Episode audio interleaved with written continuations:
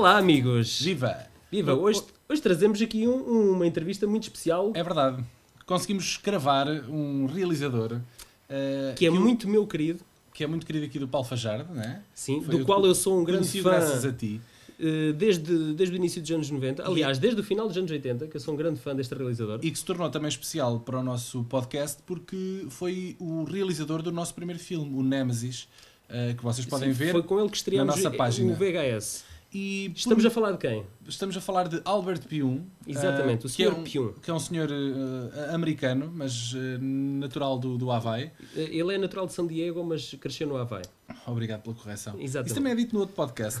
Exatamente. Uh, e, e por milagre dessa coisa chamada internet, nós conseguimos entrar em contato com o Sr. Albert Pium, Através do Skype. nos teve a bondade de conceder uma entrevista que nós fizemos uh, via Skype e As que, maravilhas da tecnologia. e que podemos agora partilhar com vocês.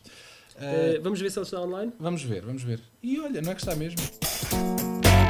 Uh, first and foremost, in behalf of VHS Podcast, uh, we'd like to thank you for being with us via Skype, uh, this wonder of technology, to answer some questions we, be, we have prepared for you. Uh, my friend uh, Paulo Fajardo, who is here with me, is a big fan of your career and have seen most of your films. Am I right? Yeah, absolutely right.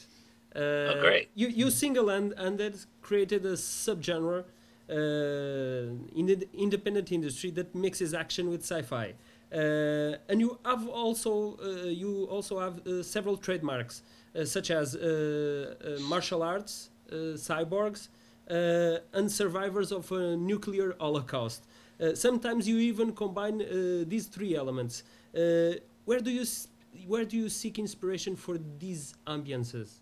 Actually, wasn't that interested in martial arts, and or even the uh, post-nuclear type uh, film. It's just that as the budgets always dictated the fact that you know martial arts was a lot cheaper to shoot than than guns and explosions and car chases. So that's how you know I leaned on martial arts as the way of conveying the action. Um, and same with the post you know post-nuclear world was much easier to create it because nobody really expected much once they knew that it was a world that was destroyed. So you had more flexibility and freedom, uh, especially with a very small budget. Uh, In your opinion, uh, a low budget film is necessarily a, a bad film? No, I don't think so. I think that just at the where I always had a problem was that the studios always expected me to have a low budget film, but they wanted to market and sell a bigger film. You know, so they had different expectations of what I was doing, and uh, you know, when you're trapped, I was sort of trapped by their own marketing plans for the movie and how they wanted to to sell it, and and um, it's hard sometimes to live up to that. What movie we, would you like to direct uh, if you had a, a big studio green light and the big bucks to, to make it? Uh, I don't. I don't know. I mean, at, at this point in my career, I think I just would like to make movies now that are personal and uh, are more subjects and storylines that I want to see on film myself, instead of having to do do a film that's uh, based on studio marketing. When you when you created the Filmworks, uh, that was a way to guarantee uh, that you will, would have the, the final say on, on how the film would be finished. Uh, you created Filmworks for that because you felt that the studios were taking the, that uh, that final phase of the film from you. Yes, I mean it, it's just that the the worst thing now would be to see a film that I make now uh, recut and uh, redone to fit you know marketing. I I just want to the few films that I have left in me to make. I want to make films that uh, that I really enjoy and I want people to to see and and to see it the way I wanted them to see it. So I take a lot longer now on, on finishing the films because I, I try to put as much effort into it, and uh, you know hopefully the audience will respond to it. Most of the films now I think are a lot more experimental, Yeah. and uh, just a lot more uh, you know outside the mainstream.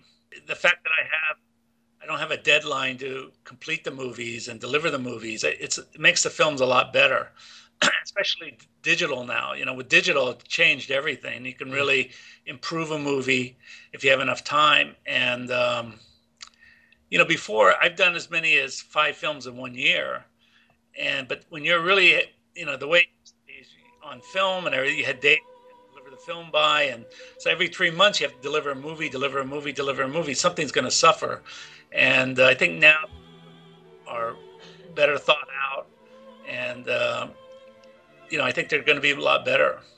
Okay. Um, in in your first films, you used a lot of uh, special effects. Uh, in our in your latest films, we can see several shots with uh, uh where you use CGI. Uh, are you a fan of CGI? Uh, is CGI um, a useful tool for a director to tell the story?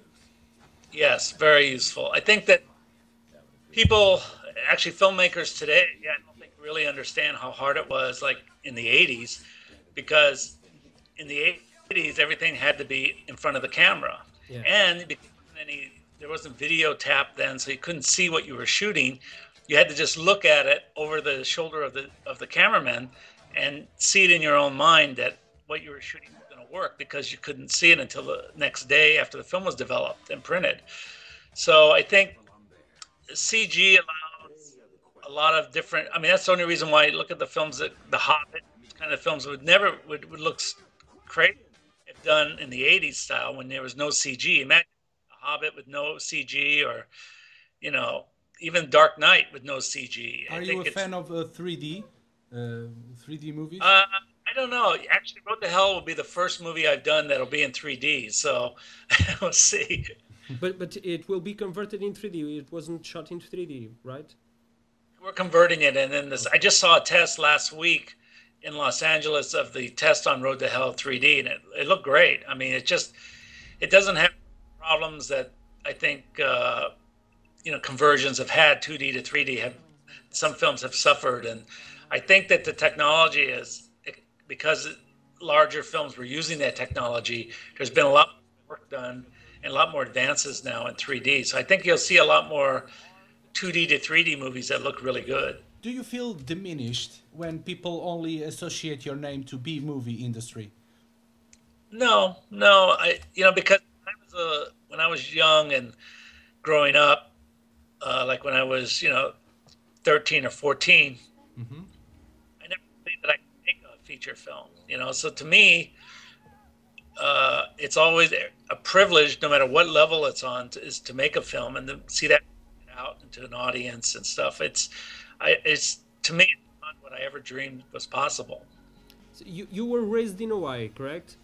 Um, yes. Uh, how, how did this influence uh, the way that you look at film? Uh, where did it all started? Where where did you fall in love uh, for film? I, uh, probably when I saw the first uh, James Bond film when I was like around eight or nine, Doctor No, oh, yeah. and had a big impact on me. And then 2001 had a huge impact on me. I, I read somewhere that you were um, a trainee for um, Akira Kurosawa. Is that true? That was later. That was when I was about uh, 18 and I went to Japan and, and apprenticed in Japan. And um, it, was, a very interesting experience. And, and uh, Toshiro Mifune brought me over to Japan. In the 90s, uh, you did one of the first comic ad- adaptations of Captain America. Um, yep. Uh, now it's very common uh, to see blockbusters uh, of uh, comic book adaptations and uh, video game uh, adaptations. Do you think that Hollywood is passing through a, an inspiration crisis? Uh, well, made it all possible is obviously CG. Yeah. Without CG, it would be back like in the 80s. Like when we were doing Captain America, you know, it didn't have any CG at all. Did you like the new Captain America movie? Have you seen it? Yeah, I, did. No, I did. It's just, you know, it's a little, just a little painful because most of the, it's essentially the same story, but I was a little disappointed that it didn't take bigger, more advantage of the budget and the schedule they had. You know, I just thought that it should have been a bigger story. And also, when I did my Captain America, Marvel was not that Marvel of today.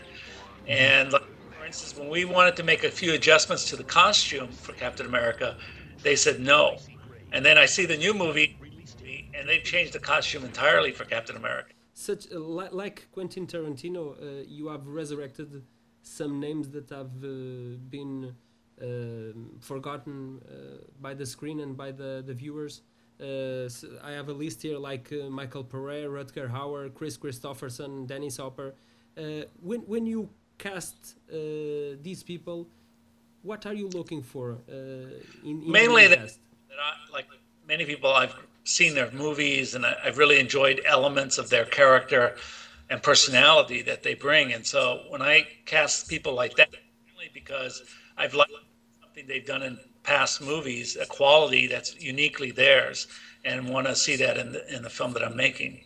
how do you react when you uh, read a critic uh, that it's not favorable? Uh, It, I like it because it gives you an, a point of view of how people see the movie through their eyes, and uh, I like I like knowing that because of the way I make the movies is all about sort of the psychology behind the viewer watching it and how they're going to take the information and the, the, story.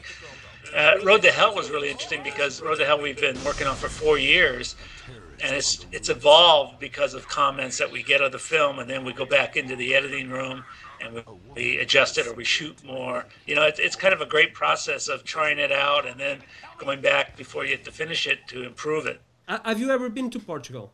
No, I haven't been to Portugal. You know, I had a lot of movies released there through Lusomundo, Yeah, yeah, but but uh, no, is uh, Lisbon a good place to shoot? yeah, yeah. Uh, in Her Majesty's service with George Le- Lazenby was shot there. Uh-huh.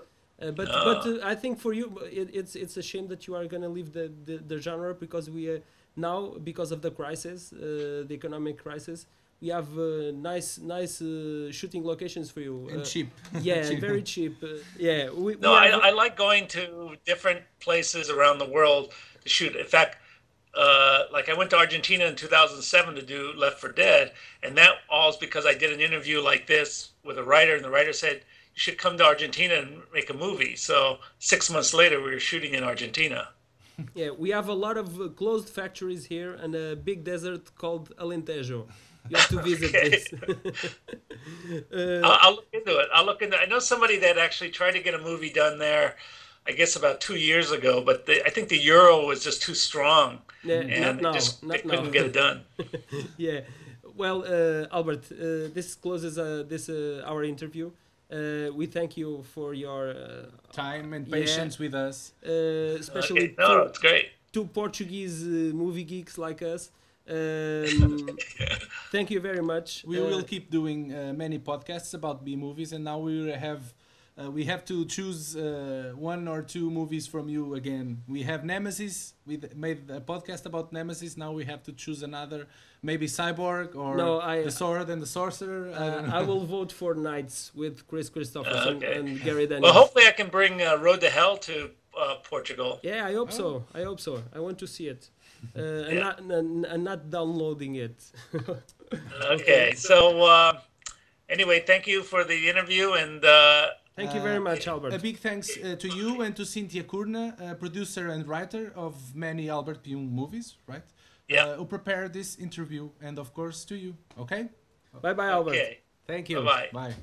E pronto, meus amigos, uh, por hoje é tudo, não é? Uh, foi a entrevista possível uh, tendo em conta o nosso inglês, não é? Uh, não, mas, sejam, não sejam muito críticos. mas, mas julgo que deu para de alguma forma elucidar os nossos fãs sobre quem Sim. é o Sr. Alberto Pium. E despertou a curiosidade em fazermos um futuro podcast sobre o Cyborg do, do Van Damme, não é? Do E- Van Damme, não, do E eu agora ainda fiquei mais curioso é do novo projeto que- em que ele está a trabalhar, que é a junção de dois grandes títulos do passado dele. Uh, que ele revisitou, que é o, o Cyborg Nemesis. e estou muito curioso para ver o resultado disso e de, al- de alguma forma ficou saciada uh, toda a minha curiosidade sobre o Sr. Albert Pium, um senhor muito afável, que teve uma paciência incrível para, para, Para falar connosco. Exatamente. Pronto, e fica prometido um, no futuro um podcast sobre o filme Cyborg e vamos voltar a contactar com o Pium a ver Exatamente. se eles nos respondem a duas ou três perguntas Até sobre, lá. sobre, o, Fiquem bem. sobre o filme. E Adeus. vejam muitos filmes Xunga, de preferência.